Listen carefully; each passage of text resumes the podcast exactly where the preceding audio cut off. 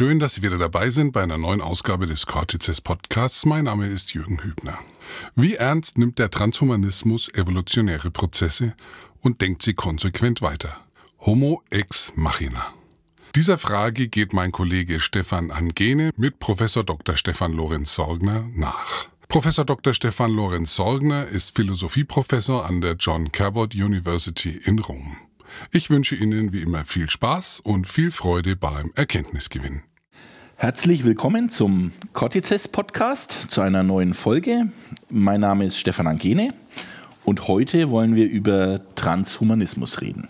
Ich habe einen tollen Gast hier, der Experte wahrscheinlich in Deutschland für Transhumanismus, Posthumanismus, Professor Stefan Sorgner. Herzlich willkommen. Herzlichen Dank für die freundliche Vorstellung. Ich weiß gar nicht, wo ich jetzt anfangen soll. Also was sie alles gemacht was wir wollen ja beim Du bleiben, was du alles gemacht hast. Da ist wahrscheinlich die Zeit für einen Podcast zu Ende, wenn ich das alles vorlese. Du bist Professor in Rom an einer amerikanischen Privatuniversität, richtig? Genau, ich habe da eine Philosophieprofessor und setze mich hauptsächlich so mit Fragen der angewandten Ethik auseinander, unterrichtet die ganzen unterschiedlichen Bereiche in der Ethik, gerade so Bioethik, äh, Ethik der künstlichen Intelligenz, Ethik der neuesten Techniken, habe auch einen Kurs zu den posthumanen Studien. Das ist so was ganz Neues, was ich eigentlich erst geschaffen habe und in Zusammenarbeit mit, mit Sang Yu Shin, einem Professor äh, von der Eva Women's University in Seoul und einem anderen Transhumanisten, James Hughes aus den Vereinigten Staaten. Wir hatten 2017 das erste wissenschaftliche Journal, das Journal of Posthuman Studies, das erste wissenschaftliche Journal gestartet, das explizit dem Posthumanen gewidmet ist, in Zusammenarbeit mit der Penn State University Press, also wirklich eine ganz herausragende amerikanische University Press, damit auch endlich letztlich der Transhumanismus und auch der kritische Posthumanismus auch wissenschaftlich ernst genommen wird, weil Ansonsten war es immer so, wenn ich, wenn ich Kollegen gefragt habe, in der Philosophie, aber auch in anderen Disziplinen, dann hat man mir gesagt, naja, gibt es denn zu dem Bereich überhaupt eine wissenschaftliche Zeitschrift? Denn nur wenn es eine wissenschaftliche Zeitschrift gibt, kann man sich auch ernsthaft wissenschaftlich mit irgendeinem Thema auseinandersetzen. Und dann ja, war ich quasi dazu gezwungen, mich dafür einzusetzen. Das hat insgesamt auch wirklich drei, vier Jahre gedauert. Und dann 2017 ist dann die erste Ausgabe sowohl online als auch in Print erschienen. Und seitdem ist das eine ganz erfolgreiche Zeitschrift, die zweimal im Jahr erscheint. Aber wenn ich da nachfragen darf, äh, das ist der Lehrstuhl selbst in Rom ist ein allgemeiner Philosophielehrstuhl. Der ist jetzt nicht speziell für Transhumanismus oder hat er das im Namen mit drin? Genau, das ist eine Professur und eine Professur der Philosophie. Das ist eine kleine amerikanische Universität, so dass wir, also wir haben insgesamt äh, zwei Professuren, festangestellte Professoren, die, die sich explizit mit der Philosophie auseinandersetzen. Ich bin eine davon. Und insofern, ja, haben wir keine so, so spezialisierten Lehrstühle. Aber das, was ich mache und wonach auch gesucht wurde, als ich mich damals beworben hatte, war eben so praktische Philosophie, ethische Fragen.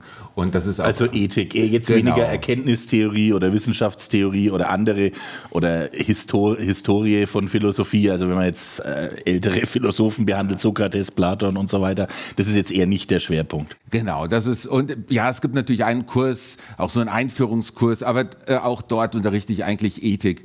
Mhm. Ähm, und der heißt The Good Life und ist natürlich sozusagen konzentriert auf das Konzept des guten Lebens und da gehe ich natürlich so vor, dass ich auch bei Platon oder noch zuvor anfange und auch andere Religionen mit berücksichtige und dann aber natürlich in der Gegenwart ende, sodass die unterschiedlichen Studierenden einfach einen, so einen ersten Geschmack davon bekommen, wie sich Werte und Normen im Laufe der Zeit geändert haben und was da unterschiedliche Logiken äh, diesen, diesen Reflexionen zugrunde liegen. Und ich, auch im Unterricht ist es immer so, dass ich ganz explizit sage, also ich, ich bin hier der Devil's Advocate, der Advokat des Teufels. Alles, was ihr sagt, ich widerspreche euch, unabhängig von dem, was ich persönlich, wie ich das persönlich sehe, im Idealfall, und darum bemühe ich mich im Unterricht, ihr wisst nicht, wo ich am Ende stehe, welche Position ich habe. Das ist mein Selbstverständnis sozusagen als Ethikprofessor. Aber äh, dann, im, wenn ich dann zur Veranstaltung gehe, wenn ich publiziere, dann vertrete ich ganz dezidiert so eine transhumanistische Position, eine schwache Form des Transhumanismus. Aber hier trenne ich wirklich ganz, ganz dezidiert sozusagen von dem, was ich im Unterricht Unterricht vertrete und von dem, äh, was ich sozusagen als, als Intellektueller äh, in, in Publikationen, Vorträgen äh, vertrete. Also klassisch Philosophie als die, die Liebe an der Weisheit und deswegen neutral bleiben und, und äh, die Art zu denken oder wie man Fragen stellt, was äh, ist halt das Wichtige bei der Philosophie und äh, da versucht man seine eigene Meinung oder seine eigenen Ansichten erstmal, wenn man Studierende hat, zurückzunehmen. Das verstehe ich richtig. Ja, so. genau. Und das ist auch ein wichtiger Punkt. Also zum einen, es sind, was ich vertrete, ist ja nicht nur meine Meinung. Das ist ganz wichtig sozusagen. Ähm, eine Meinung hat man, wenn das nicht reflektiert wurde, wenn man nicht eine philosophische Theorie äh, im Hintergrund steht, sondern ähm, und das, das versuche ich immer darauf hinzuweisen, ja, ich möchte von euch Studierenden, ich möchte, dass ihr eure reflektiertes Urteil vertretet und nicht eure Meinung. Ich möchte nicht hören, ich fühle, dass das so und so sein sollte, das ist sozusagen eine Meinung. Nein, was man, wenn man sich da sozusagen wissenschaftlich mit so ethischen Fragen auseinandersetzt, dann, dann muss das alles, ihr könnt alles vertreten, aber ihr müsst es begründen und auf der Grundlage irgendeiner ethischen Theorie. Und dann vor dem Hintergrund alles das, was, was gut begründet ist, ist aus meiner Sicht Sicht ist, äh, darauf kommt es an, letzten Endes bei der Bewertung. Und ja, im Rahmen von ähm, im, im, Rahmen, äh, Liebe zur Weisheit ist in der Tat so, dass das grundlegende Vorstellung. Eigentlich geht es da in der Philosophie aus meiner Sicht wirklich um so einen Kampf Kampf um das Gute, wenn man, wenn man die unterschiedlichen Perso äh, Positionen vertritt. Letzten Endes liegt dem ein ganzer Lebensstil zugrunde.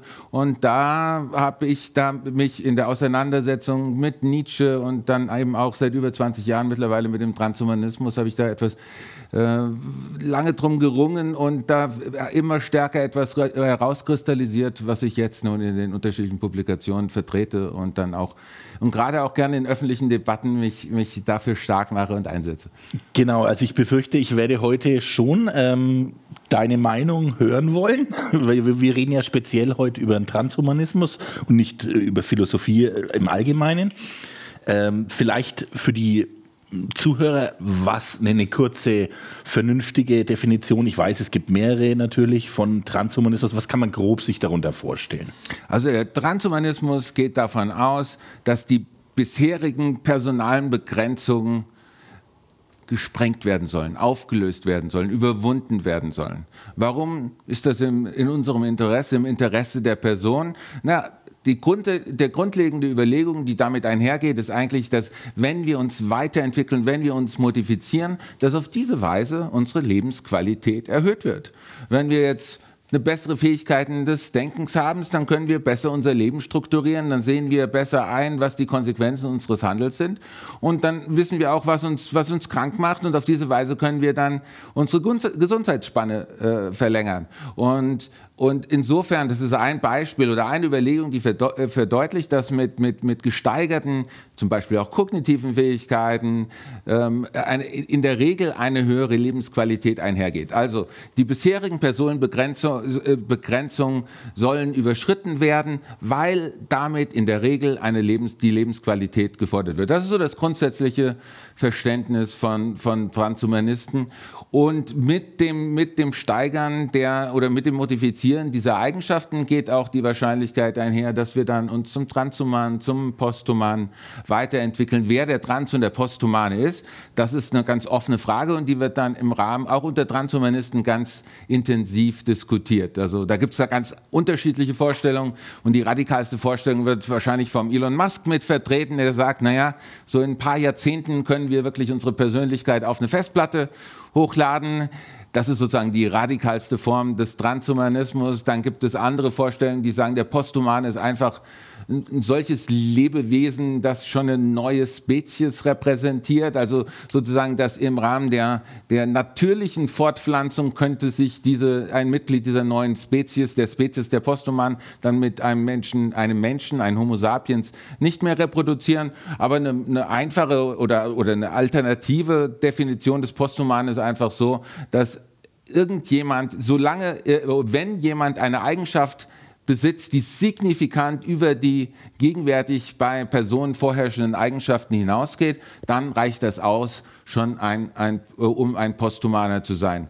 Und das sollte aber schon ein signifikant darüber hinausgehen sein. Also im, im, Sinne von, wenn jemand, wenn jemand einen neuen Weltrekord im Weitsprung auf, aufstellt, dann reicht das wahrscheinlich nicht aus. Aber wenn jemand so gut riechen kann wie ein Hai, dann wäre das wahrscheinlich eine geeignete Eigenschaft und sagen, das ist hier, hier sind wir mit einem Posthuman konfrontiert. Okay, äh, du hast jetzt da auch schon Ziele von, vom Transhumanismus oder von Transhumanisten genannt. Das Ziel, den Menschen oder die Menschheit oder den einzelnen Menschen zu verbessern, in Anführungsstrichen. Ver verbessern deswegen, weil wir dann ein schöneres Leben eventuell oder wahrscheinlich haben. Also das ist das grobe Ziel. Äh, da gibt es jetzt natürlich eventuell ethische Probleme. Da will ich jetzt im Moment gerade noch nicht hinaus drauf, aber das ist grob das Ziel. Genau, und da gibt es dann eine, natürlich eine große Bandbreite von Vorstellungen des Guten, die dem zugrunde liegen. Und ähm, auch, auch, das wird unter Transhumanisten äh, ganz intensiv diskutiert. Also sozusagen, welche Vorstellung des guten Lebens liegt dem Ganzen zugrunde? Und dann gibt es gewisse, die in Oxford unterrichtende Transhumanisten, die sagen, die vertreten quasi so ein, so ein Hyperrenaissance-Ideal des Guten. Sozusagen Superman, äh, Superman auf Viagra oder Wonder Woman mit Botox wäre das eigentlich zu erstrebende Ideal. Dann gibt es wiederum andere, die sagen so, naja, es gibt schon so allgemeine Richtlinien, das ist so ein Common Sense Ideal des Guten, dass wir bessere kognitive Fähigkeiten, dass wir länger leben, dass wir nicht behindert sind, dass wir nicht krank sind. Das ist sozusagen, wo jemand sagt, darauf können wir uns wohl einigen. Das ist in, in unser aller Interesse, dass damit ein, ein, eine gesteigerte Lebensqualität einhergeht. Ich persönlich vertrete eine radikale Pluralität des Guten in, in dem Sinne, dass man dass ich davon ausgehe, dass inhaltlich es nicht eine Eigenschaft gibt, die auf alle Menschen zutrifft hinsichtlich einer Verbesserung der Lebensqualität. Gleichzeitig stelle ich aber immer wieder heraus, naja, sowas wie eine Gesundheit, äh, gesteigerte Gesundheitsspanne ist in der Tat so, dass das von, naja, wahrscheinlich über 90 Prozent der Person mit einer gesteigerten, verbesserten Lebensqualität einhergeht. Aber auch das ist etwas, das nicht, nicht auf 100 Prozent, nicht auf alle Menschen zutrifft. Aber da kann ich sagen, das ist sozusagen das, worauf wir uns am ehesten ein, einigen können. Die meisten Menschen, die meisten Personen sagen, sagen, wenn, wenn, wenn ich gesund bin und länger lebe, dann, dann ist das irgendwie gut für mein Leben. Dann ist irgendwie meine Lebensqualität gesteigert, besser das kann intrinsisch wertvoll sein, dass, dass, ich, dass, dass gesund zu sein an sich schon etwas ist, was mein Leben gut macht. Und für andere Leute ist es so, dass die sagen, naja, das ist instrumentell äh, in meinem Interesse, instrumentell. Ich muss gesund sein, weil ich dann besser essen kann, mehr reisen kann und vielleicht in, in 30 Jahren zum Mars fliegen kann. Dann lass, lass mich die banale Frage, aber wahrscheinlich die wichtigste Frage und vielleicht auch die persönlichste Frage stellen. Hast du Angst vor dem Tod? Ja, das ist die grundsätzliche Zugangsweise, die mich zur Philosophie gebracht ja. hat, eigentlich. Das ist sozusagen diese, diese völlige Besessenheit mit der Frage nach dem Tod. Ähm, und ursprünglich in, in der Jugend mit einem katholischen Hintergrund. Und dann dachte ich, ich hatte gab es immer die ganzen bekannten Antworten und dann, dann habe ich mich gleichzeitig, weil ich viel mit Mathematik und Physik waren so meine Stärken. Und dann hatte ich dann auch schon Stephen Hawking, die kurze Geschichte der Zeit gelesen, noch bevor ich Teenager war und, und habe das versucht im Einklang zu bringen und habe gemerkt, dass, dass, dass irgendwie sozusagen diese, diese religiösen Antworten und die, und die naturwissenschaftlichen Antworten ich, konnte ich nicht zusammenbringen. Und glücklicherweise wurden in den ganzen Naturwiss in den naturwissenschaftlichen Büchern, die ich damals gelesen hatte, stand ja, die eigentlichen Fragen werden dann in der Philosophie beantwortet und, und dann, dann bin ich mit 13, bin ich in Hamburg in ein Antiquariat gekommen auf einem Schulausflug und da stand so ein kleines Buch, Heraklit über das All.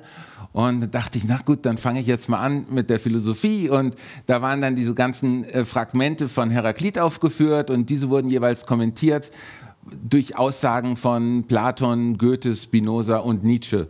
Und insofern sind das dann meine, meine, meine intellektuellen Referenzpunkte geworden und Nietzsche letzten Endes zu so meinem, meinem geistigen Erzieher, mit dem ich dann, mit dem ich mich dann ganz intensiv auseinandergesetzt habe und habe wahrscheinlich bis ich 20 war, hatte ich alle, alle seine wichtigsten Werke mindestens einmal gelesen.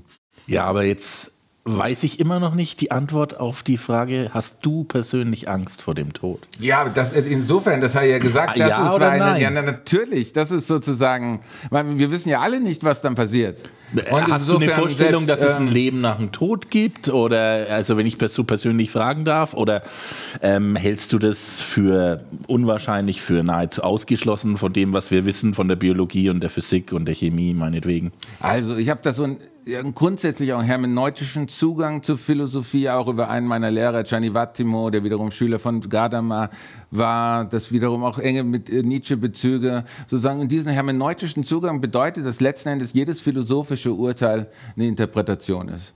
Das, das heißt, selbst die am, am stärksten verwurzelten Urteile sind, ähm, da bleibt immer noch, irgend- noch ein, ein, ein bisschen Zweifel mit vorhanden, der selbst, sozusagen eine Selbstrelativierung, selbst zu den, den Urteilen, die, die, die, die mir am plausibelsten, am besten begründet erscheinen. Insofern halte ich jede Form von Dogmatismus für nicht zu begründen und auch einen Dogmatismus hinsichtlich der Frage der Existenz Gottes oder Nicht-Existenz Gottes. Insofern auch dort jede starke Form von Atheismus halte ich auch für höchst problematisch, also nicht intellektuell nicht zu rechtfertigen. Insofern ähm, habe ich da habe ich da nämlich auch da die äh, Grundhaltung an, naja, alle, äh, ziemlich viel kann da passieren, weil ich nichts ausschließen kann. Aber im Rahmen dieser Auseinandersetzung ähm, mit den unterschiedlichen Fragen ähm, bin ich auch gerade in meinem, meinem Buch We've Always Been Cyborgs, das im letzten Jahr erschienen ist, habe ich auch gerade nochmal sozusagen Überlegungen angestellt, inwiefern so diese Sinnfrage, die Frage nach dem, was danach geschieht, äh, vor, dem Hintergrund von so einem grundsätzlichen heraklitischen, nietzscheanisch-spinozistischen, transhumanistischen Denken, vor dem Hintergrund der, der mir plausiblen Grundeinsichten, äh, was sich daraus ergeben würde. Und da ist, ist da, da, da, da hat sich, da wurde nahegelegt, zumindest aus diesen Überlegungen, sozusagen jede Form von, weil Un, Un, Unendlichkeit immer etwas ist, was was, was nichts mit, mit dem Denken zu erfassen ist. Wenn man versucht, diese Unendlichkeit aus den unterschiedlichen Prämissen auszuschließen, dann folgt daraus letzten Endes eine, eine Vorstellung, eine Vorstellung, die hinführt zu dem großen Jahr von Heraklit, zur, äh, der, der, dem ständigen Wiederkehr des Gleichen von Nietzsche, was bedeutet, dass wir uns in der Tat in, in so einem, in so einem, in so einem in, äh, ja, in so einem, einem, einem, einem Kreislauf von allem befinden, so dass das alles sich ständig wiederkehrt, was, was noch mal, was enorm starke Implikationen auch für die aktuellen Entscheidungen äh, von, von mir, von, von, bezüglich jeder äh, einzelnen Handlung hat. Und insofern, insofern ist jede ein, einzelne Handlung würde sich würde unendlich häufig wiederkehren und das ist, das ist das ist sozusagen auch wahrscheinlich die, die plausibelste alternative Vorstellung zu einer jenseitigen Form des Nachlebens. Und das ist etwas, was, was ich persönlich für höchst plausibel halte, ohne davon auszugehen, dass das irgendwie, ohne irgendwie darlegen zu können oder mit letztbegründet darlegen zu können, dass das dass die einzige Wahrheit ist. Die einzige Wahrheit ist immer etwas höchst Problematisches. Also ich stimme dir absolut zu. Es gibt natürlich keine absolute Sicherheit bei unserem Wissen, äh, selbst in der Mathematik, wo man Beweise hat. Das ist das Näheste, was wir einer absoluten Wahrheit kommen können. Also wenn was logisch widersprüchlich ist, verheirateter ähm, Married Bachelor, ein verheirateter Junggeselle, ist ein Widerspruch in sich selber per Definition. Das kann nicht existieren, äh, nach unserem Verständnis zumindest von Logik und Widersprüchen. Aber es gibt natürlich aus meiner Sicht schon auch Belege, die stärker für eine Position sprechen als für eine andere. Was, was ich interessant fand, wenn ich in meinem Freundes- und Bekanntenkreis ab und zu dann mal die Frage stelle, na, würdest du gern 200, 500, 1000 Jahre leben?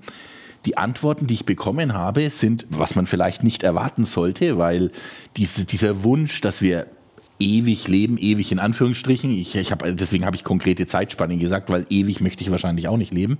Wenn man wirklich unter ewig für immer versteht, da kann man sich jetzt dann lang drüber streiten, aber ähm, die waren ablehnend. Die haben gesagt, die, also ich habe keinen einzigen, den ich bisher gefragt habe, habe ich gehört, ja, ich möchte gern zwei oder 500 Jahre leben. Das hat mich irgendwie verblüfft oder verblüfft mich immer noch, dass Menschen so darauf reagieren, wenn man sie einfach fragt, ob sie 500 Jahre alt werden. Die Antworten, die kamen dann meistens, na, das ist doch nicht normal oder das ist nicht natürlich. Dann habe ich mich immer gefragt, das ist doch kein gutes Argument. Äh, was, eine Brille ist auch nichts Natürliches. Unsere Häuser, die wir bauen, wo wir drin leben, ist auch nichts Natürliches. Wir leben nicht mehr in Höhlen. Ähm, alles, was wir, mit, womit wir unser Leben verbessern, und das ist quasi von der Kleidung über, über Häuser, alles ist künstlich. Das ist doch kein, keine Kategorie, um etwas gut oder schlecht zu finden. Also ich fand, ich fand es immer recht ernüchternd, diese, dieses, diese Mangel an Inspiration oder Mangel an Fantasie, sich vorzustellen, 500 Jahre alt zu werden, statt mit 80 an Krebs zu sterben. Ähm, das konnte ich nie verstehen. Hast du da eine Erklärung dafür, warum viele Menschen so, haben die noch nie drüber nachgedacht? Warum reagieren die so drauf? Wahrscheinlich waren die Gesprächspartner zu jung. Ich das, das, war gemischt, das war gemischt. Das war gemischt. Ähm, ich verstehe es nicht. Weil, weil im, im, im, Alter, ja, und ich merke das auch bei Studierenden, ist, ist die Reaktion eine ähnliche. Ich merke, je älter die Leute werden, desto, und, und, und desto näher der wahrscheinliche Tod kommt, desto stärker hält man dann doch irgendwie bei die, die meisten Menschen dann doch noch am Leben fest. Ich kann, weil es immer noch, meiner Oma ging es noch schon wirklich, wirklich schlecht und mit 95 und, und, und trotzdem hat sich jeden Tag noch darauf, ich habe ihr dann immer Liesenlebkuchen aus Nürnberg besorgt und hat sich jeden Tag trotzdem noch einfach darauf, darüber gefreut, diesen Elisenlebkuchen zu setzen und konnte am, am Fenster sitzen und rausschauen und den, den, den Elisenlebkuchen und, und, und, und Kaffee zu trinken. Und das war sozusagen die, die Freude, das ausreichte, um zu sagen, ich möchte trotzdem noch weiterleben. Sie hatte da keine Todessehnsucht oder irgendetwas. Und und, und das hat mir auch noch deutlich gemacht, naja, und, und ihr, bei ihr konnte man dann, ihr ging es grundsätzlich schon, schon wirklich, gab es da große Dysfunktionalitäten. Und, und deswegen sprechen aber auch Transhumanisten ähm, eigentlich oder in der Regel, sie sprechen immer nicht von der erweiterten Lebensspanne, sondern von der erweiterten Gesundheitsspanne. Das ist ein ganz wichtiger ganz wichtiger Punkt. Es geht also nicht um, um, um Überleben, um des Überlebens willen, sondern eine Steigerung der Dauer, in der man am Leben ist, aber in der man gesund am Leben ist. Ich habe das, hab das meinen Gesprächspartnern auch immer erklärt. Ich habe ihnen gesagt, ihr könnt äh, so gesund wie ein 20- oder 30-Jähriger sein. Ihr lebt nicht, wenn ihr 500 Jahre lebt, lebt ihr nicht, wie man als 90-Jähriger lebt, dann bis 500 Jahre und, und habt Schmerzen, und, äh, sondern ich habe es ihnen wirklich so gesagt. Ähm, nehmen wir an, dass es möglich ist, äh, fast alle oder alle Krankheiten zu besiegen und ihr, ihr lebt wirklich als 20-Jährige bis 500 und dann fällt der Tod um oder wie auch immer. Ähm, den Alterungsprozess entweder komplett zu stoppen oder sogar rückwärts äh, zu drehen. Also es ist ja aus der Biologie, äh, es, es sind uns ja Lebewesen bekannt, die quasi unendlich leben können. Es gibt äh, nicht nur Amöben oder also so, so Einzeller oder irgendwas, sondern es gibt äh, Tintenfische, Oktopusse, glaube ich, der Nacktmull oder, oder so, solche Tiere. Es, es gibt Beispiele, da finden keine Alterungsprozesse statt. Das, ist, das, ist, das gibt es schon, äh, solche Lebewesen. Es ist nicht so, dass man das erfinden muss. Wir müssen bloß herausfinden, warum es äh, daran liegt. Also äh, warum, die, warum der Mensch oder die meisten Lebewesen altern und manche eben Anscheinend nicht. Und wenn ich, ich gehe stark davon aus, dass das durch Genetik, ich, das wird jetzt nicht die nächsten zehn Jahre wahrscheinlich passieren, aber es wird irgendwann kommen. Und ähm, ich, jetzt kann man natürlich über die ethischen Probleme äh, reden, was, was wäre, wenn alle Menschen 500 oder 1000 Jahre alt wären. Man hat auch keine Pflicht, 500 Jahre alt zu werden. Wer, wer nicht will, der kann mit 200 Jahren vom Hochhaus springen. Das ist, das ist, also ich verstehe, ich sehe das Problem nicht von den, den Menschen, die, die dagegen argumentieren. Ich weiß nicht, ob das Angst vor Technologie ist oder äh, Hast du eine Erklärung? Und in den letzten, äh, weil du eben gesagt hast, na, dass sich das in zehn Jahren so radikal ändert, bist du dir unsicher oder zweifelst daran? Wenn wir uns die Statistiken ansehen, reicht, müssen wir nur 50 Jahre zurückgehen. In den letzten 50 Jahren hat sich die, die, die Lebensspanne in Deutschland um 15 Jahre erhöht. Bei Männern lag die vor 50 Jahren, also im Jahr 1963 lag die bei, bei, bei ähm, oh, vor 50 Jahren, stimmt, es war 63, lag sie aber auch bei 63 Jahren und bei Frauen lag sie damals bei 68 Jahren. Und, ähm, und das hat sich in den letzten 50 Jahren um 15 Jahre erhöht. 15 Jahre im Durchschnitt 63 zu werden oder im, im Durchschnitt 78 zu, Das zu ist ein werden. Unterschied. Auf persönlicher Ebene macht das einen großen Unterschied aus. Das ist übrigens ganz spannend. Damals, als, als sozusagen das Renteneintrittsalter bestimmt wurde, dann lag das, die durchschnittliche Lebenserwartung genauso hoch wie das Renteneintrittsalter. Einfach nur so ein Gedanke am Rande.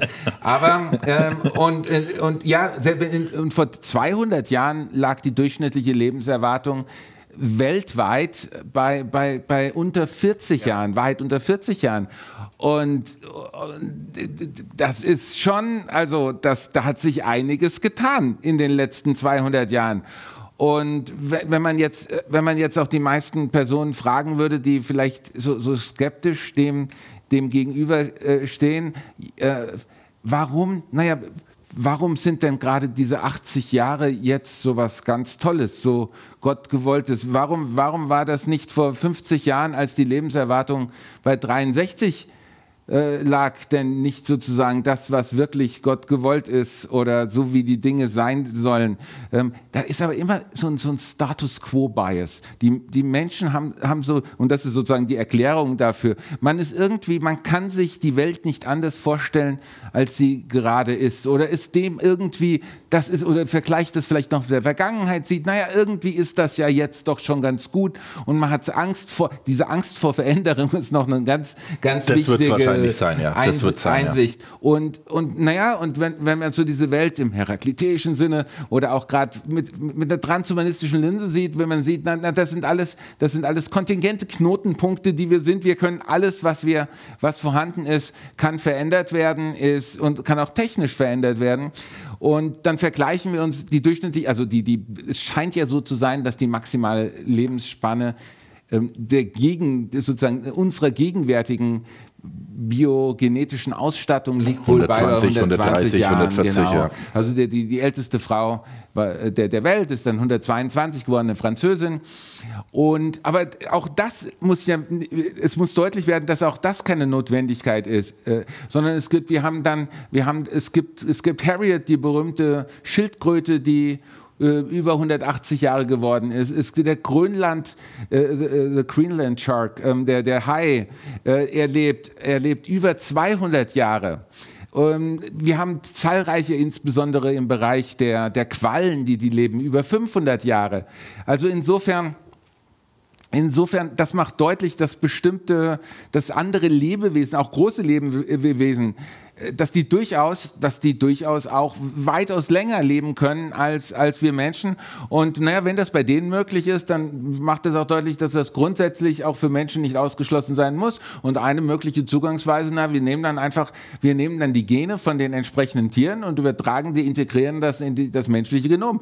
Das ist eine Vorgangsweise, die bereits erfolgreich bei anderen Tieren hinsichtlich anderer Fähigkeiten realisiert wurde. Und ja. wenn das bei den anderen Tieren gibt, wir sind auch eine Spezies Tier, dann ist das grundsätzlich erstmal möglich. Aber das ist natürlich keine Sache, die von heute auf morgen so einfach geht, sondern dafür braucht man viel Forschung und viel Geduld. Und das, aber das Entscheidende ist sozusagen die, die, erstmal die Offenheit zu haben, diese, diese Option zu denken. Ja, da, da gehen, glaube ich, viele Menschen nicht mit. Also wenn man sich die äh, Umfragen anschaut, was Menschen über grüne Gentechnik, einfach nur Pflanzen ähm, in, äh, auf dem Acker zu, zu gentechnisch zu verändern und besser zu machen, trockener, äh, resistenter gegen, gegen Trockenheit oder solche Sachen, machen. Ähm, ich weiß jetzt 60, 70, 80 Prozent in Deutschland lehnen das ab. Ähm, so in der, in der Größenordnung ungefähr, je nachdem, welche Umfrage man sich anschaut. Also Technologieoffenheit und ähm, wenn man dann diese Menschen fragt, die es ablehnen, ob sie Gene essen würden, wenn sie eine Tomate essen, dann kommt als Antwort, nein, ich esse dann keine Gene. Die, die wissen gar nicht, dass in Tomaten Gene drin sind. Also,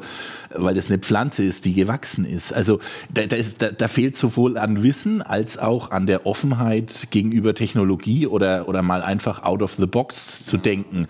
Äh, das ist, ist genau das Problem. Deswegen äh, treten Menschen, die, die sage ich jetzt mal, kühne Ideen haben. Wenn, wenn Jules Verne in dem, im 19. Jahrhundert über die Reise zum Mond geschrieben hat, einen Roman, und, und 100 Jahre später ist es wahr geworden, das hat er natürlich nicht gewusst, Jules Verne, aber er hat, er hat einfach die Idee gehabt. Und natürlich muss nicht jede Idee, wir können ja alles denken, Realität werden. Das behaupte ich ja auch gar nicht. Aber ähm, es von vornherein abzulehnen, bloß weil es eine Idee ist. Man kann ja auch dann über die Gefahren reden. Ne? Also welche Gefahren gibt es im ja, Transhumanismus? Was, was, sind die, was sind die Gefahren? Genetische Selektion, ähm, Gattaca, der Film zum Beispiel. Künstliche Intelligenz, da können wir auch noch drauf kommen.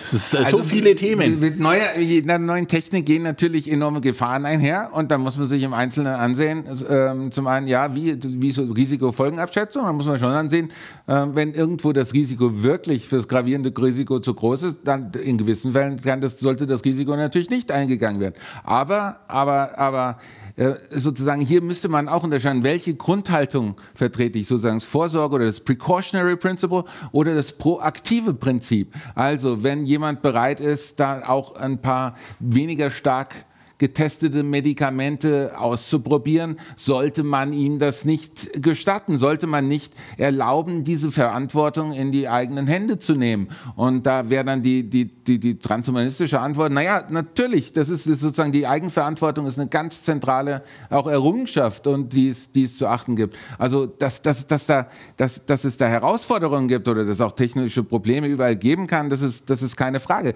Das, das Entscheidende ist sozusagen, wie ist auch die Grund Grundhaltung, die hier gerade in Kontinentaleuropa, insbesondere auch in Deutschland aber, wie sie vorherrschend ist. Und da erinnere ich mich an ein Beispiel, von vor wahrscheinlich sieben Jahren, da war ich in, in, in Taiwan bei einer großen Veranstaltung und da war der, der Jüng, ne, das war eine Veranstaltung, die von Studierenden organisiert wurde und der, der jüngste geladene Vortragende war, war 15 Jahre alt. Und das war ein Biohacker aus dem Silicon Valley. Und der hat, äh, statt, statt mit der Trommel um den Hals um Weihnachtsbaum zu rennen, hat er halt mit den Genen herumgespielt und hat die Genschere CRISPR-Cas schon damals genutzt und hat mit Hefe herum exper äh, experimentiert, zusammen mit Kollegen auch von, von, von großen, von Stanford und von, von großen Universitäten dort. Und er hat es geschafft, er hat es geschafft, äh, in einer Gruppe mit äh, ja, befreundeten Forschern, diese Gene ähm, so zu verändern, dass Laktose hergestellt wurde. Also er hat aus Hefe mithilfe der Genschere, mithilfe CRISPR-Cas9 äh, Laktose realisiert. Äh, auf der Basis von Laktose konnte dann Milch geschaffen werden und Real Vegan Cheese. Und das ist ein, das echte vegane Käsekonzept. Und da viele, die sozusagen vegan essen, die mögen natürlich auch gern Lakt also Milch milchbasierte Produkte oder den, den, den fehlt es wahrscheinlich daran, den echten Käse zu essen und dann bekommen sie nur diese, diese, diese Alternativen, die mit Hilfe von Mandelmilch oder Haselnussmilch realisiert werden, die natürlich alle nicht so schmecken wie der, wie der Kuhmilchkäse. Und hier, er hat es jetzt geschafft, mit Hilfe, er und sein Team, er hat es geschafft, echten veganen Käse zu realisieren. Die arbeiten immer noch daran, arbeiten jetzt noch an den entsprechenden Geschmacksrichtungen. Und hier wird gezeigt, sozusagen, dass das Nachhaltige, dass das sozusagen grüne Leben Lebensstil äh, wird, kann nur wahrscheinlich auf adäquate Weise realisiert werden mit Hilfe von, von Gentechniken. Und die Reaktion in, in Taiwan unter den Studierenden war so, die waren alle total begeistert. Die haben gesagt, das ist eine Multimillion-Dollar-Idee, machen, mach etwas daraus. Hier wird, wird Nachhaltigkeit, grünes Denken und Handeln mit den neuesten Techniken realisiert. Und wenn ich die gleiche Geschichte in, in, in, in, in Europa oder in Kontinentaleuropa oder gerade in, in, deutschsprachigen Ländern vertrete, dann kommt, naja, der kleine Runde, statt, statt eine Kindheit zu haben und, und irgendwie, und irgendwie äh, Brettspiele zu spielen mit den Eltern, Eltern zu spielen. Der hat ja keine Kindheit gehabt, dem ist das alles weggenommen worden ähm, und jetzt spielt er mit Genen herum und damit, äh, und damit wird er wahrscheinlich das Ende der Menschheit herbeiführen. Das ist sozusagen die, die Erwiderung, ja. ähm, die, die man gerade in Deutschland äh, sehr häufig bekommt. Überspitzt ausgedrückt natürlich. Und das ist noch nicht mehr überspitzt. Das, das ist, naja, ich, vielleicht ist es ein bisschen überspitzt, aber ähm, was, was ist für dich der Mensch? Ist der Mensch ähm, einfach eine biologische molekulare Maschine, die äh, wenn, wenn wir jetzt alles wüssten, äh, also ich meine, da, da kommen wir zu dem, äh, dass man seine, sein Bewusstsein auf eine Festplatte hochladen kann, das kann man da erweitern sozusagen, aber der Mensch ist doch eigentlich nur eine biologische Molekularmaschine, die durch die Evolution entstanden ist.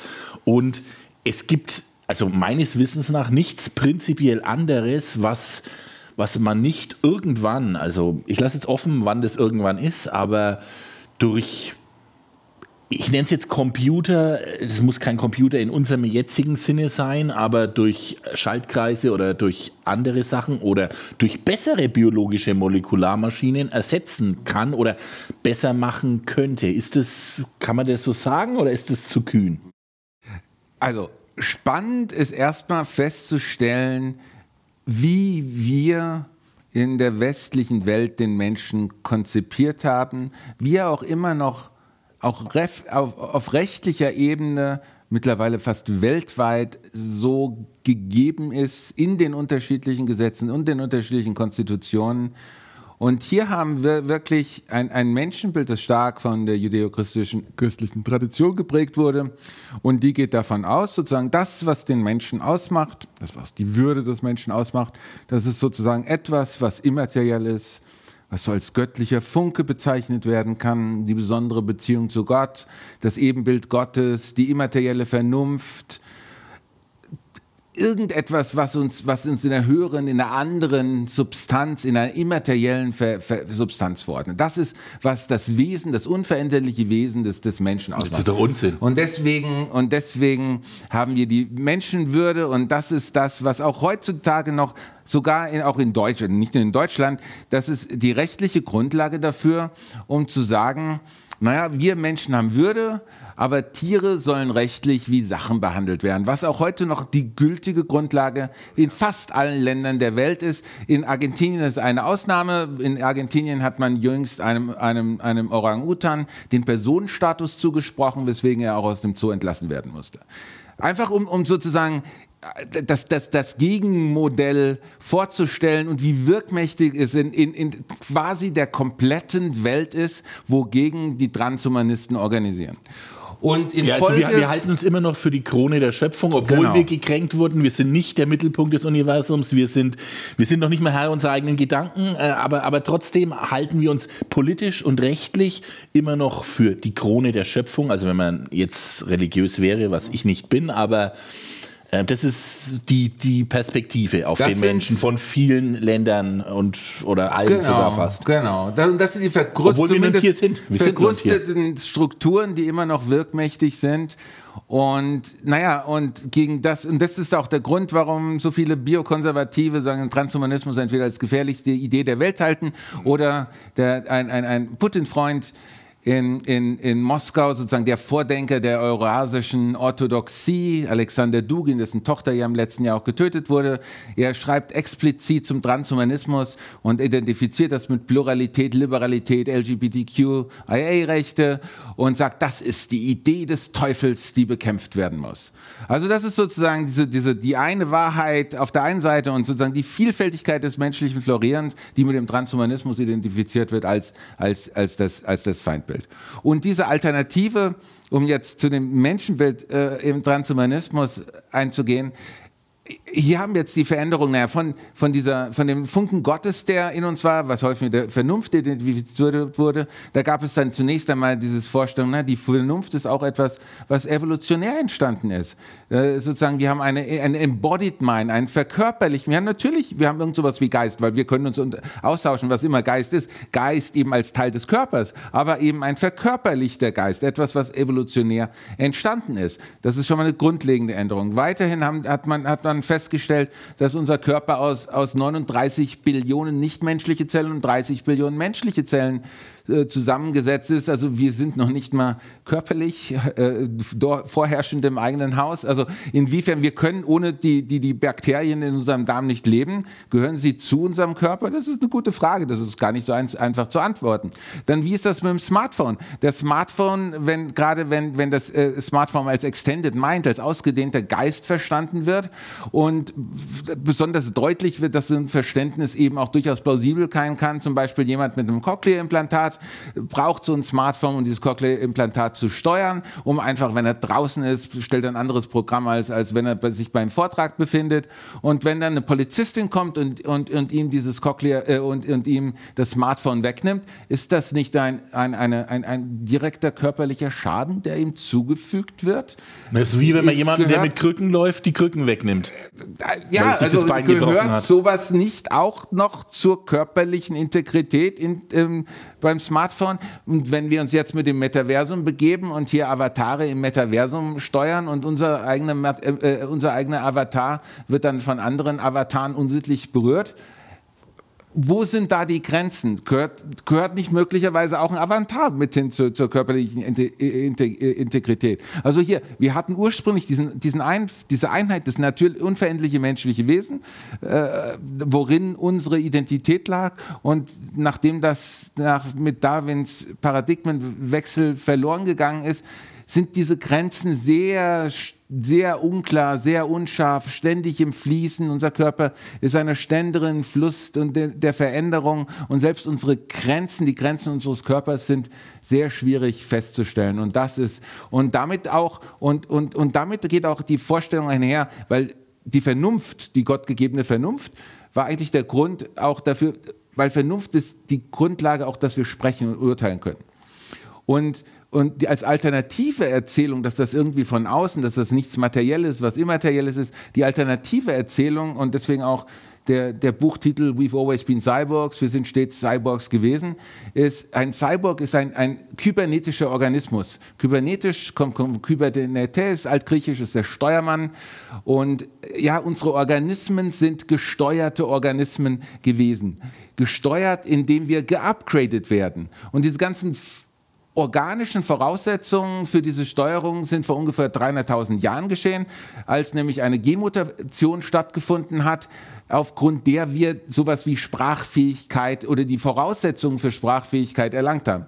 Und infolgedessen findet dann dieser, dieser beständige Upgrade, elterliche Upgrade-Prozess statt, weil wenn wir geboren sind, dann können wir nicht sprechen. Dann haben wir keine Sprache, dann brauchen wir Eltern, dann brauchen wir kulturelles Umfeld und dann erlangen wir Sprache als erstes Upgrade. Und dann gehen wir zur Schule und lernen Geschichte und Mathe und es sind weitere Upgrades. Und insofern in dieser Tradition, in dieser, in dieser Denktradition, wenn man die weiterführt, naja, die Möglichkeiten, die jetzt mit Gentechniken und KI und, und Mensch-Maschine-Schnittstellen ist auch eine Art kulturelle Evolution. Ist einfach eine ähm, Fortsetzung von dem, von diesem Schritt, der uns eigentlich hin zum Menschsein gebracht hat. Aber wenn, wenn ich jetzt die, nehmen wir mal nicht die radikalsten Gegner des Transhumanismus, die, die sagen, es ist die gefährlichste Idee der Welt. Wenn ich, wenn ich jetzt versuchen würde, den Transhumanismus mit vernünftigen besonnenen Argumenten zu kritisieren. Was könnte einem da einfallen? Also äh, ist, ist das vernünftigste Argument, wir müssen aufpassen, dass wir nicht etwas entwickeln, was wie die Atombombe ist, sage ich jetzt einfach mal so ganz pauschal. Wir haben eine Technik, die sehr viel Schaden anrichten kann. Ist, ist das das vernünftigste Argument aus der Kategorie oder welche, welche ernsthaften, guten Argumente gibt es? Sind es, sind es hauptsächlich ethische Gefahren? Sind es hauptsächlich gesellschaftliche, politische Gefahren? Was, was, was wäre ein gutes, halbwegs gutes Argument gegen Verbesserung unserer Situation? Ja. Du hast schon das Gattaker-Argument angesprochen und das ist, denke ich, wirklich ein, schon ein wichtiger Punkt. Sozusagen. Ähm, also der Druck in der Gesellschaft, sich verbessern zu müssen, ähm, weil, weil, also ja. so wie wir alle schlanker werden müssen, weil, weil, weil es ein Schlankheitsideal gibt in der Bevölkerung. Also dieser, ja. dieser gesellschaftliche Druck, ist es das, was, auf was du hinaus willst? Ich hätte das eher Oder mit der Aufspaltung der Gesellschaft in unterschiedliche Schichten, in unterschiedliche Gruppen und Kategorien identifiziert. Sozusagen beim Film Gattaca war, war, das ja so, dass sozusagen nur die Unterschicht und die Oberschicht, die, ja. die genetisch veränderten, verbesserten haben die Möglichkeiten auf sozial besser gestellte äh, Tätigkeiten und die, diejenigen, die nicht, für die natürlich, wie eklig natürlich gezeugt wurden, die durften, die, die haben nur die sozial geringer gestellten Tätigkeiten nachgehen können. Und damit geht einher und sozusagen, und wenn, wenn wir eine libertäre Grundhaltung haben, sozusagen, wo nur die Freiheit eine Rolle spielt, und das, das gibt auch wirklich führende Transhumanisten oder so in der Öffentlichkeit führende Transhumanisten, bekannte Transhumanisten, gerade jemand wie ähm, äh, Peter Thiel, und, und Elon Musk, ähm, die auch in der transhumanistischen Community sehr, sehr kritisch gesehen werden, aber die natürlich auch Transhumanisten sind und die vertreten solche libertären Ideale. Und wenn, wenn, wenn, wenn sowas natürlich in die Praxis umgesetzt wird, dann ergibt sich da wirklich so eine äh, kleine Schicht der, der, äh, der, der Elite, der finanziellen, intellektuellen etc. Elite in jedem Sinne und die, die, die große Schicht der Arbeiter, die, die ihnen, die ihnen äh, dien, dienbar sind. Also das ist, und deswegen das Geld, das ist sozusagen die, Extrapolation des, des Gattaker-Arguments und ich sage ja, nee, es sind nicht die Technik, es ist die, die politische Rahmenbedingung, wie diese Techniken eingesetzt werden. Also einmal haben die als große Gefahr selbst, also selbst wenn man Freiheit, und ich bin großer Verteidiger von Freiheit, aber wenn man sich ausschließlich auf Freiheit konzentriert, dann gibt es da so eine, so eine extrem starke Hierarchisierung, was meiner Ansicht auch dem Grundanliegen der Freiheit untergräbt. Und die zweite Gefahr, und das ist auch wiederum eine politische Gefahr, die, die, die mit Techniken einhergeht, ist, ähm, ja, Natürlich, wenn, wenn die gleichen Techniken in die Hände eines autoritären Regimes kommen, dann könnten wir hier eine, eine totalitäre Gesellschaft realisieren, wie sie vorher nie vorher zu realisieren war. Und das sind sozusagen, das sind keine Probleme, die jetzt mit den neuen Techniken. Die hängen nicht am Transhumanismus selbst. die nicht am Transhumanismus selbst sind, sondern die hängen an den politischen Randbedingungen, die damit einhergehen. Und da sage ich, naja, das sind Gefahren, aber das ist an uns und wir müssen uns damit dafür einsetzen, ja. dass wir, dass wir kein, kein autoritäres Regime und kein extrem libertäres Regime äh, sozusagen als politische Rahmenbedingungen haben wollen. Aber das ist sozusagen, da ist unsere gesellschaftliche Aktivität gefragt und wir müssen aktiv werden, wenn es zu Strukturen kommt, die wir nicht zu haben wollen. Ja. Aber ähm, ja, das ist eben kein Problem des Transhumanismus oder von transhumanistischen Zielsetzungen. Also es ist, es ist mehr im Umfeld und im, in der Umsetzung äh, von Entwicklungen äh, und Transhumanismus zu verorten, also politisch, gesellschaftlich, Demokratie, keine, keine totalitären Systeme äh, und so weiter. Aber ja, also sehr, sehr interessant. Dann vielleicht noch, ähm, wie, wie realistisch hältst du bestimmte Sachen. Wollen wir es wollen einfach mal äh, vielleicht in Stichpunkten durchgehen? Realistisch, dass der Alterungsprozess gestoppt werden kann. Wie realistisch hältst du das, wenn du eine Prozentzahl äh, hin äh, anheften musst? 0%, 100%, ähm, unabhängig vom Zeitpunkt. Ach, Alterungsprozess gestoppt, weiß ich nicht, ob das so eine. Aber wir, ich denke, dass die, die, Gesundheitsspanne signifikant zu erweitern, das ist, das ist eine der, das ist extrem wahrscheinlich. Ich, es ist extrem gering, dass das nicht realisiert wird. Es ist fast auszuschließen, dass sowas nicht realisiert wird. Ähm, ob das notwendigerweise sozusagen re, äh, die, die Reversibilität ähm, über, es gibt ja diese Technik über die, die ähm, Verlängerung der Telomere, dass man dazu sagen jünger werden kann. Ob das dann notwendigerweise eine vielversprechende Technik, ist, das muss man sehen. Das, das hängt, ich bin, bin kein, Fut, ich bin ja, ja, kein bist, Futurologe. Du bist, du bist kein Philosoph. Du bist, ja, Nein, ich bin kein ich Futurologe. Ich mache keine Voraussicht, also ich halte jede Form von Voraussicht, wie die Welt in 30, 50 Jahren, ich halte das für wissenschaftlich unredlich und jeder, der von sich vorgibt, das machen zu können, der, der, der hat wahrscheinlich, der, der sollte Hellseher werden und dann vielleicht ist es, aber das ist auf wissenschaftlicher Basis einfach nicht redlich. Und insofern, ich, ich, ich mache gewisse Extrapolationen und bestimmte Wahrscheinlichkeiten auf, dem, auf der Grundlage von dem, was ich gegenwärtig so eine Entwicklung sehe, aber der, wie sich in Wirklichkeit entwickelt, das kann nochmal völlig anders sein. Aber, aber die Erweiterung der Gesundheitsspanne, wenn ich so zurückblicke, auch was wir da schon realisiert haben, ist plausibel ist zumindest. Extrem plausibel, ja. Zumindest plausibel. Skynet Terminator, dass, ähm, dass die Menschheit ausgerottet wird von Computern, von Cyborgs, von Terminatoren. Äh, ich, weiß, ich weiß, da kann man nicht darauf antworten eigentlich, aber dass künstliche Intelligenz uns übernimmt oder uns vernichtet. Das, das Spannende äh, ist, diese, diese Ideen. Das Spannende ist, dass dieser Gedanke ja immer wieder ist, auch von Transhumanisten oder so von Leuten wie, wie Musk und Hawking, die, die ja wirklich intellektuell ja. ernst zu nehmen wird, als große Gefahr gesehen wird. Und dann gibt es auch andere Transhumanisten, die das immer wieder heraus. Ich persönlich. Äh, also ich, ich halte das, ich, also es gibt wirkliche Herausforderungen, mit denen wir konfrontiert werden. Dass uns eine, eine starke KI oder eine superintelligente KI kommt, die uns in 20 Jahren in den Zoo stecken wird, halte ich ja, persönlich in 20 Jahren vielleicht nicht. Keine, keine realistische Variante, mit der wir uns ernsthaft beschäftigen würden. Das ist eine Variante, das, das erzählt Musk und, Musk und Kollegen erzählen das Journalistinnen gerne, weil sie damit auf die Titelseite von Forbes Magazine kommen und dass das funktioniert und damit bekommen sie Aufmerksamkeit. Was wirklich, eine, ja. was wirklich eine realistische Fragestellung ist, ist sozusagen, wie sollte man mit, mit digitalen Daten umgehen?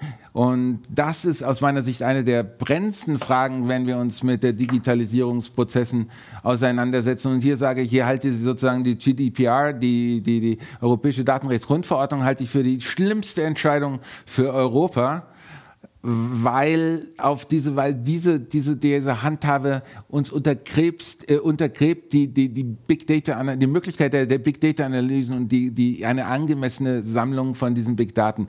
Und damit gehen natürlich enorme Probleme und Herausforderungen einher und ich bin mir der Probleme bewusst, aber ich, ich halte das, die, diese Frage stellen, weil Daten in der Tat das neue Öl sind. Damit heißt, Daten sind natürlich kein Öl. Öl ist eine natürliche Ressource, die begrenzt sind. Daten sind äh, ist intellektuelles Eigentum, was nicht so begrenzt ist. Und, und, aber beides hat mit Macht, mit Einfluss, mit, mit, mit, mit finanziellen, mit wirtschaftlichen, mit wissenschaftlichen Einsichten einher. Und Daten sind von der Bedeutung kaum, kaum zu unterschätzen. Und wir benötigen die, diese Daten für Policymaking, für wissenschaftliche Forschung, für Forschung in Naturwissenschaften, in Sozialwissenschaften, für, für Innovationen, für, für, für technische äh, Forschung.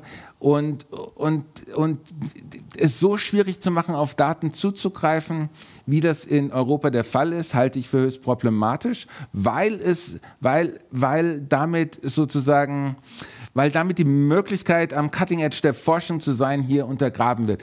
Dann Alternative habe ich in, in, in einigen Büchern jetzt entwickelt, wo aber ich bin mir auch sozusagen der, also ich habe selber Bauchschmerzen, bei dem ich vertrete.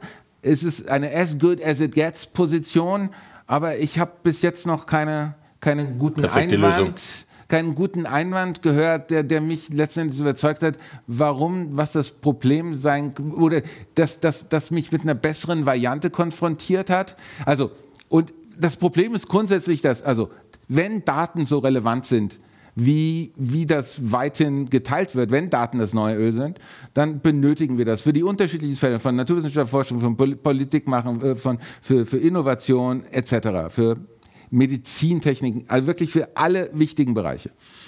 Und hier, hier schaffen wir es nicht. Hier sind die rechtlichen Grundlagen so, es extrem schwierig ist, auf diese Daten zuzugreifen. Dann haben wir die libertäre, eher libertäre US-amerikanische... Ja, aber Entschuldigung, ganz kurz, wenn ich da unterbrechen ja. darf. Das ist doch dann letztendlich eine Parallele oder eine Analogie mit grüner Gentechnik. Äh, die ist in Europa mehr oder weniger verboten, die darf ich nicht einsetzen, mehr oder weniger, mit vielleicht wenigen Ausnahmen. In Amerika wird alles, äh, ich, ich sage nicht, dass Amerika das, das Heizland ist, aber dadurch, dass ich grüne Gentechnik verbiete oder Kernkraftwerke, Atomkraftwerke, ich, äh, ich schaffe die alle ab. Äh, es wird nicht mehr geforscht ähm, mit Radioaktivität oder weniger, ähm, weil, weil ich, ich will jetzt keine Atombomben herstellen und ich will mit grüner Gentechnik uns nicht alle vergiften, sondern ich will, dass mehr Menschen auf der Welt ernährt werden können und äh, gesundes Essen bekommen. Wenn ich grüne Gentechnik verbiete, aus Prinzip einfach, weil ich zu viel Angst habe vor Veränderungen, dann ist doch das eine ähnliche Parallele zu, zu, zu den Daten. Glaube, die Daten sind wichtiger. Warum? Weil auch wenn ich auf angemessene Weise sozusagen Gentechnik forschen will, wenn, egal ob das im Rahmen von Selektion von Eizellen oder von, von Genome-Editing oder im Bereich auch von Bioprinting, wo ich dann mit 3D-Bioprinter dann lebend drucke oder was auch immer. Ich benötige Daten bezüglich Korrelation von Eigenschaften und Genen. Ich muss erstmal analysieren und wissen, welche Eigenschaften mit bestimmten Genen und Genkonstellationen einhergehen. Und erst wenn ich das weiß, kann ich die Gene dann drucken, schaffen, verändern, auswählen. Und auch, also insofern ist auch, auch einfach der, diese an, eine digitale Analyse betrifft gerade diese Schnittfläche zwischen, zwischen der, der Biotechniken und den Digitaltechniken. Und auch hier ist sozusagen die Datenfrage sogar noch primärer, aber ich teile natürlich mit dir, klar betrifft das auch die Gentechniken, aber das andere erscheint mir sogar noch ich habe die Analogie deswegen gebracht, weil, weil du gesagt hast, Europa lehnt das mit dem Datenschutzgesetz äh, das ab und Europa lehnt die Gentechnik. Also ich, ich wollte auf die Gemeinsamkeit der politischen oder gesellschaftlichen Steuerung von dem hinaus sozusagen, dass, es da, dass da die Analogie besteht. Und, und, und ich weiß auch, dass, dass es, das ist alles nicht so einfach. Also, wie gesagt, auch das, was ich so vorschlage, dass es, ich kenne die Einwände und ähm, habe Angst vor dem, was ich vertrete. Aber die Alternativen erscheinen mir keine besseren zu sein. Und da sehe ich, in den USA haben wir so eine libertäre Regelung und hier ist es primär, sind es die großen Unternehmen, denen wir auch freiwillig unsere Daten geben, weil wir natürlich alle Google etc. nutzen. Wir sind die Produkte, wir sind eigentlich die Arbeiter für Google und merken gar nicht und äh, merken das gar nicht und, und durch unsere Online-Aktivitäten werden, werden die, werden die, Groß, die Inhaber der Gro und Aktionäre der Großkonzerne immer reicher. Ähm, und in, insofern ist das, äh, fördert das eigentlich der, der, den Reichtum der, der Großindustriellen. In, den, in, in China ist es so, dass es über das chinesische Sozialkreditsystem und die ganzen die Daten, die dort gesammelt werden dürfen, dass die alle irgendwie zum, äh, zu den politischen Herrschenden abwandern. Und damit äh, unterstützt das und stützt das auch diese, die, die, die politische Herrschaftsstruktur, die, das autoritäre System in, in, in China. Und das wird noch ausgeweitet über die, über die Seidenstraße, die jetzt auch gerade in, in Afrika, in verschiedenen afrikanischen Ländern, der Einfluss wird immer groß. Da kann natürlich ein enormer Markt und dort können sie auch wiederum die Daten äh, äh, abgreifen. Und äh, zudem haben sie es natürlich geschafft, dass, in, in, dass das Internet nicht mehr global ist, weil in China gibt es ja nicht nur die, die große chinesische Mauer, sondern auch noch die, die, die sondern auch noch die Datenmauer, so dass äh, wirklich sie exklusive Zugriffsrechte auf diese 1, wie viel sind es? 3 oder 1,6? 1,3, ne? 1,3 über 1,3 Milliarden Menschen in, in China haben. Und, und äh, über Huawei, TikTok und Alipay haben sie die, greifen sie noch die Daten in restlichen an. Mittlerweile langsam scheint es die Politiker in Deutschland zu re realisieren weiß nicht, ob es, ob es nicht schon viel zu spät ist, aber das ist wiederum auch eine separate Frage. Aber äh, sozusagen, Sie, Sie, Sie haben hier die Möglichkeiten, auf Daten zuzugreifen. Und wenn Daten wirklich so relevant sind, wie das von vielen Wirtschaftswissenschaftlern eingeschätzt wird, dann scheint dem wirtschaftlichen Aufschwung von China in den nächsten oder äh, nächsten Jahrzehnten eigentlich nichts mehr im Wege zu, zu stehen. Es ist bereits heute so, dass in China mehr Peer-reviewed Publications erscheinen als in den, Groß, als in den Vereinigten Staaten. Und das macht deutlich, dass ja auch sowas wie Innovation und Forschung dort weiter vorangetrieben wird. Und auch dort und auch gerade für solche Forschung sind natürlich ist das Vorhandensein von, von Daten enorm wichtig. Und insofern ja, ob wir, ob wir nicht grundsätzlich schon zu spät sind, etc. Also da, da gibt es, da, wir müssen umdenken. Das Entscheidende ist, was ich sage, wir müssen irgendwie umdenken. Und ich habe da Überlegungen, wie man das machen könnte.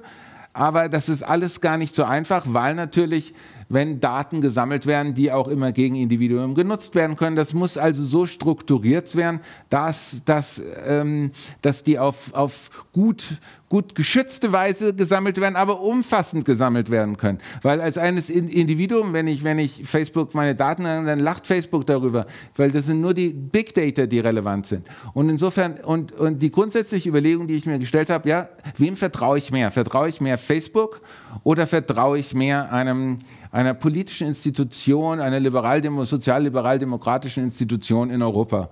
Und dann sage ich, naja, irgendwie habe ich da mehr Vertrauen in eine politische, sozialdemokratische, liberal-sozialdemokratische Organisation in Europa. Ähm, auch wenn ich weiß, dass hier sozusagen die Herrschaftsstrukturen leicht sich verändern können und so weiter, die ganzen Gefahren, die da, damit einhergehen. Ähm, und ja, und in, infolgedessen sage ich, na, wir müssen irgendwie die Daten eine, von einer solchen Institution sammeln lassen und diese, die gesammelten Daten sollten, im, im, sollten, wenn möglich, durch Algorithmen analysiert werden. Je weniger Menschen auf diese Zugriff haben, weil Menschen immer korrumpierbar sind, desto besser. Aber dann mit den gesammelten, personalisierten gesammelten Daten, die können dann weiterverkauft werden, können analysiert werden, können genutzt werden, genau für diese ganzen Fragestellen, für die sie relevant sind. Und dann kommt natürlich der Einwand, naja, ist das nicht Enteignung, Enteignung geistigen Eigentums, äh, was hier stattfindet? Und dann sage ich, naja, nein, nicht, wenn das so gedacht wird, wenn, wenn wir die Daten auf demokratische Weise nutzen. Und was wäre ein demokratischer Nutzen dieser Daten? Ja, ein demokratischer Nutzen wäre, wenn das gewonnene Geld für etwas eingesetzt wird, was im allgemeinen menschlichen Interesse ist. Und was im allgemeinen Mensch ist im allgemeinen menschlichen Interesse, und damit haben wir unser Gespräch angefangen. Naja, das Einzige, was wirklich die meisten Menschen mit einer gesteigerten Lebensqualität identifizieren, ist eine gesteigerte Gesund eine verlängerte Gesundheitsspanne. Sozusagen, wir sammeln, eine politische Institution sammelt diese personalisierte Daten, wird primär von Algorithmen analysiert, wird dann genutzt für die Forschung und auch wird verkauft werden etc. An wen und welche Daten muss natürlich immer noch genau analysiert werden. Aber mit dem ganzen finanziellen Gewinn, der damit einhergeht, wird dann eine wunderbare europäische Errungenschaft finanziert, nämlich die, die allgemeine Krankenversicherung. Und das ist sozusagen, das ist, dann haben wir hier, und Krankenversicherung, die Technik wird immer teurer. Und, und, und je mehr Geld vorhanden ist, desto besser kann der Service sein. Ich bin in Italien und ich weiß auch, wie die Situation in Bulgarien ist. Da ist weniger Geld vorhanden, also ist das, was in der Krankenversicherung angeboten wird, wesentlich schlechter als das, was in Deutschland angeboten wird. Also Geld spielt da eine verdammt wichtige Rolle. Und wir brauchen das Geld, muss irgendwie realisiert werden. Und mit Hilfe von einem solchen Pool von gesammelten Daten ähm, hätten, wir dann, hätten wir dann tatsächlich auch eine Monetarisierung unserer eigenen Daten. Wir, wir schenken sie nicht Zuckerberg und äh, also Facebook und, und, und Google und damit die ihre, äh, ihren eigenen Reichtum mehren können, sondern wir nutzen sie, wir nutzen sie in unserem Interesse, um etwas, was im allgemeinen menschlichen Interesse ist, zu fördern, nämlich die allgemeine öffentliche Krankenversicherung. Und das wäre aus meiner Sicht äh, ein wirklicher demokratischer Nutzen der digitalen Daten. Ja. Damit gehen viele Fragen einher, Natürlich. aber das ist die grundsätzliche Stoßrichtung. Also ich, ich weiß, wir konnten jetzt heute natürlich, wir, wir nähern uns langsam dem Ende des Podcasts. Wir konnten heute natürlich nicht alles in der Tiefe besprechen und nur anschneiden. Eine letzte Sache möchte ich noch äh, sagen, weil du gesagt hast, ja, du hast da auch Bauchschmerzen bei manchen Vorschlägen, aber du hast noch keine guten Argumente gegen deine Vorschläge jetzt bisher gehört. Ähm, und du hast vor allem wenig Ideen zu Alternativen, weil die Sache ist ja die, wir Menschen, nehmen wir mal an, wir machen das alles nicht. Wir machen keinen Transhumanismus, wir verbessern uns nicht, äh, Gentechnik wird gestoppt morgen, äh, KI-Entwicklung wird gestoppt. Die Alternative ist ja, ähm, die Sonne bläht sich zum roten Riesen auf in 500 Millionen Jahren kann hier wahrscheinlich kaum noch Leben sein. In einer Milliarde oder anderthalb Milliarden Jahren wird hier alles verbrannt. Da leben hier nicht mal mehr Bakterien auf der Erde. Und nochmal ein paar Milliarden Jahre später wird die Sonne die Erde schlucken oder komplett aus der Bahn schmeißen. Also die, ich meine, das sind natürlich Zeitspannen, die wahnsinnig lang sind, weil sich keiner von uns hunderte von Millionen Jahren vorstellen kann. Aber mh, selbst wenn wir uns jetzt nicht selber vernichten als Menschheit und als Menschen, weil jetzt der dritte Weltkrieg anfängt oder weil wir warten, bis irgendein Asteroid äh, die Erde vernichtet, ähm, was ist die Alternative? Also äh, es, es, 99 Prozent aller Arten, die jemals gelebt haben, sind ausgestorben. Äh, aussterben liegt in der Evolution drin. Alles Leben stirbt irgendwann aus, äh, per Definition, weil wenn sich etwas nicht mehr mit etwas anderem fortpflanzen kann, weil es sich äh, zu einer neuen Spezies entwickelt hat, ist die alte Spezies ausgestorben. Das heißt, Aussterben wird dem Menschen, dem Homo sapiens, dem Trockennasenaffen, so wie er jetzt ist, unweigerlich passieren. Es ist nur die Frage, wann, ob das 1000 oder 10 Jahre noch dauert oder, oder eine Million Jahre oder, oder 100.000 Jahre. Aber äh, das heißt, Veränderungen, auch wenn man als Mensch keine Lust auf Veränderungen und auf äh, Wechsel hat oder auf, ich, ich will es jetzt gar nicht Fortentwicklung oder Weiterentwicklung nennen, sondern einfach auf Änderungen ich habe keine Alternative. Es gibt keine Alternative. Ist das also in fünf, Jahr, äh, fünf Milliarden Jahren ist in der Tat so, wenn wir, wenn Leben sich es nicht geschafft wird, von der Erde fortzukommen, wird Leben zumindest auf der Erde dann völlig zerstört sein. Ähm, glücklicherweise ist es so, dass das also wir können mit ziemlicher Sicherheit sagen, dass es dann keine Menschen geben wird, ohnehin, weil also den Menschen, der Homo sapiens vor 300.000 Jahren entstanden, äh, der, die, die, die, die Abspaltung von Menschenaffen ist vor ungefähr sechs Millionen Jahren geschehen. Also in 300.000 Jahren wird sich der Mensch entweder weiterentwickelt haben oder wird ausgestorben sein. Aber es betrifft eben auch noch andere Lebensformen und insofern auch alleine vor dem Hintergrund, äh, wenn, wenn es da nicht sozusagen das Ende des Lebens, wie wir es gegenwärtig auf, äh, auf Erden kommen, uns irgendwie, irgendwie in irgendeiner Form wichtig ist, müssen wir die Möglichkeiten realisieren, uns von diesem Planeten auch wegzubewegen das hat natürlich, ist, das ist sozusagen auch ein Gesichtspunkt. Der zentrale Gesichtspunkt sollte aus meiner Sicht natürlich sein, sozusagen wirklich die Lebensqualität der gegenwärtig existierenden äh, Personen insbesondere zu fördern. Aber das ist natürlich noch ein weiterer Gesichtspunkt, ähm, der immer mit berücksichtigt werden muss. Aber glücklicherweise ist es ja so, selbst dass, wenn das in vielen Ländern oder wenn, wenn man da konservativ vorgeht, wenn, wenn unterbunden wird an Forschung, ähm, da gibt es, also die Menschen finden irgend noch eine Möglichkeit, die begeben sich dann per Seasteading auf vakante Ölplattformen außerhalb von Ländergrenzen liegen. Dort werden sie noch nicht mal gestört von dem, von den gesetzlichen der, der Punkt. Ist, was gemacht, der Punkt ist, was gemacht werden kann, wird gemacht werden, egal wie die Gesetze sind. Also das kann man jetzt gut oder schlecht finden, aber was realisierbar ist oder was, was gemacht werden kann, wird gemacht werden. Äh, egal wie die Gesetze oder, oder Regelungen sind. Ist Aber es ist halt auch schon auch irgendwie problematisch, ne, zu sagen, naja, wenn, wenn wir hier eine tolle eine, eine Heilung von bestimmten, vom Blutkrebs, wenn das auf einer vakanten Ölplattform dann mit riskanter Forschung realisiert wird, aber dann, wenn es funktioniert, dann wollen wir schon darauf zurückgreifen. Ne? Natürlich. Das ist schon, das sollte man vielleicht auch noch mit berücksichtigen, wenn man gerade so eine besonders moralische Position ja. einnehmen möchte. Ja, vielen Dank, Herr Professor Sagner. Ja. Ähm, war sehr interessant. Ich könnte noch Stunden mit Ihnen äh, über das Thema reden, aber ich glaube, wir werden jetzt den Podcast einfach mal beenden. Vielen Dank ja, für Ihre auch. Expertise und Ihre ähm, Meinung und alle Informationen und wir hören uns im nächsten Podcast. Ja, wieder. vielleicht noch dazu, also falls das irgendwie gerade so Studierende, junge Leute anspricht, die sich damit die sich dafür interessieren. Ja, man kann sich mit solchen Fragen und wie sie auch gerade in solchen tollen Netflix-Series wie, wie Black Mirror oder Altered Carbon auseinandersetzen, eben auch, auch wissenschaftlich auseinandersetzen im Rahmen von den Post-Human Studies, wie ich es jetzt an, an der John Cabot University unter anderem anbiete. Mittlerweile haben wir es zusammen in Kooperation mit der Eva Women's University in Seoul, haben wir auch Studiengänge, ein MA und einen PhD-Studiengang realisiert. Das ist eine der fünf besten Universitäten in Südkorea, sodass man mittlerweile sogar schon einfach promovieren kann. Man kann also mit so einer Frage wie, wie verhält sich die Episode Nose Dive von, von, von Black Mirror zum chinesischen Sozialkreditsystem, das ist nicht nur unheimlich spannend und interessant, sondern das, darüber könnte man eine ganze Doktorarbeit schreiben. Und also man muss nicht immer über Sokrates und Platon und Aristoteles äh, eine Doktorarbeit schreiben, sondern man kann das über genau. Black Mirror sogar machen, genau. eventuell. Das finde ich, das ja eine schöne finde ich eine tolle Information und ähm, das will ich gerne so äh, weitergeben. Also das ist toll. Danke Vielen Dank. Auch. Danke auch.